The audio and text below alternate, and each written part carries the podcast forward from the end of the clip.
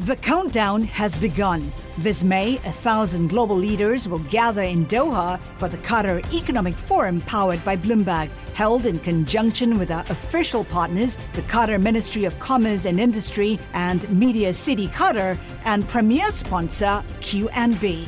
Join heads of state, influential ministers, and leading CEOs to make new connections and gain unique insights. Learn more at QatarEconomicForum.com. Le entregamos todo lo que necesita saber para comenzar el día. Esto es Bloomberg Daybreak para los que escuchan en América Latina y el resto del mundo. Buenos días y bienvenidos a Bloomberg Daybreak América Latina.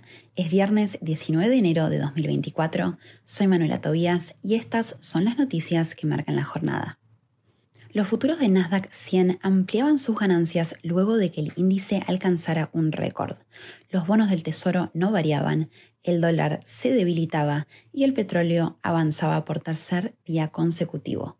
La libra esterlina caía después de que las ventas al por menor del Reino Unido se situaran muy por debajo de las estimaciones. Las acciones chinas siguen tropezando y los fondos pasivos mundiales se suman a la ola de ventas de enero.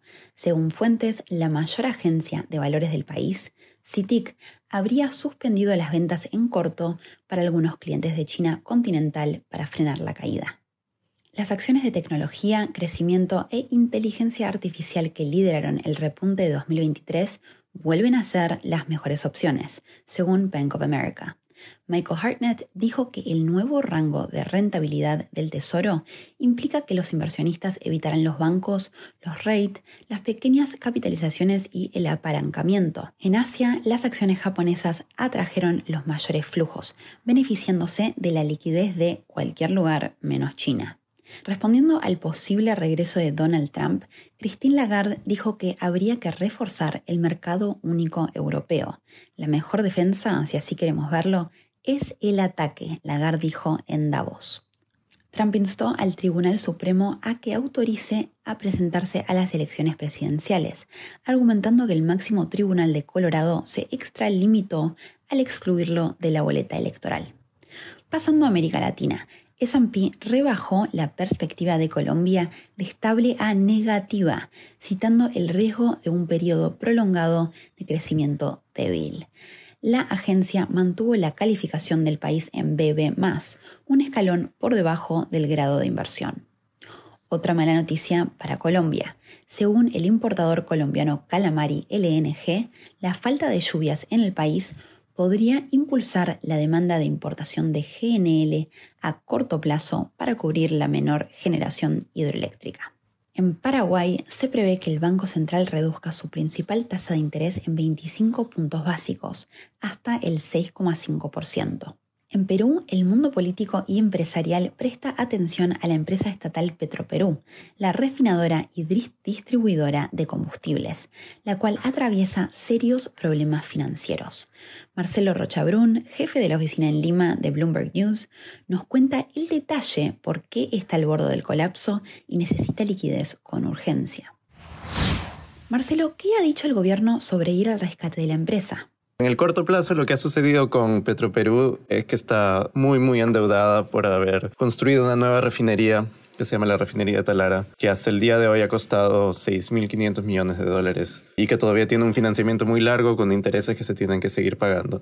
Y es una, es una cantidad de dinero entre construir la refinería y operarla que Petroperú no ha podido manejar. Y entonces ha tenido que pedir al gobierno, que su único accionista es una empresa 100% estatal, que la rescate básicamente. Ese rescate se dio una vez en el 2022, cuando se le dio a Petroperú un aporte de capital de mil millones de dólares y aparte un préstamo de 750 millones y ahora se está pidiendo un nuevo rescate en términos similares. Está pidiendo Petroperú 1.150 millones de dólares y que ese préstamo anterior de 750 millones que no se pague de vuelta sino que se convierta en acciones de la empresa. ¿Y qué podría ocurrir si el gobierno deja caer a Petroperú? Sí, el gobierno ha tenido dos posiciones diferentes. este pedido no es nuevo, existió el año pasado. El gobierno dijo que no el año pasado. Y el asunto del año pasado es que el, Tiene una regla, un tope de déficit fiscal que al momento ya está en exceso de ese déficit fiscal y ayudar a Petroperú iba a llevarlo por mucho más por encima de ese tope. ¿no? Entonces era una, no, no se podía hacer en el 2023.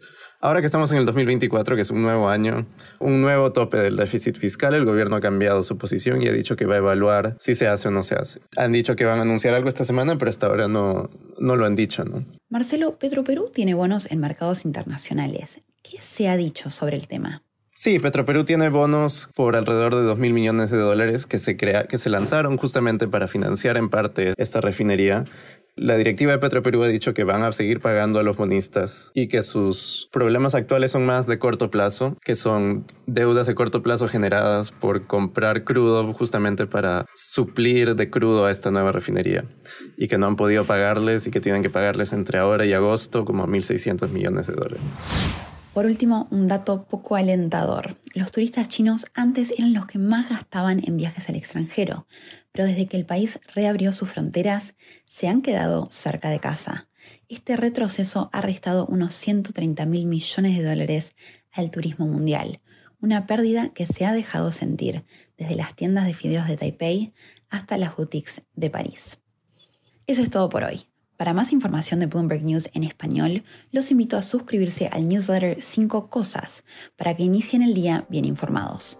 El link está en la descripción del episodio. Soy Manuela Tobías, gracias por escucharnos. Para conocer todas las noticias que necesita para comenzar el día, revise Daybreak en español en la app Bloomberg Professional. También puede personalizar Daybreak para recibir las noticias que desee. Eso es todo por hoy. Sintonice el lunes Bloomberg Daybreak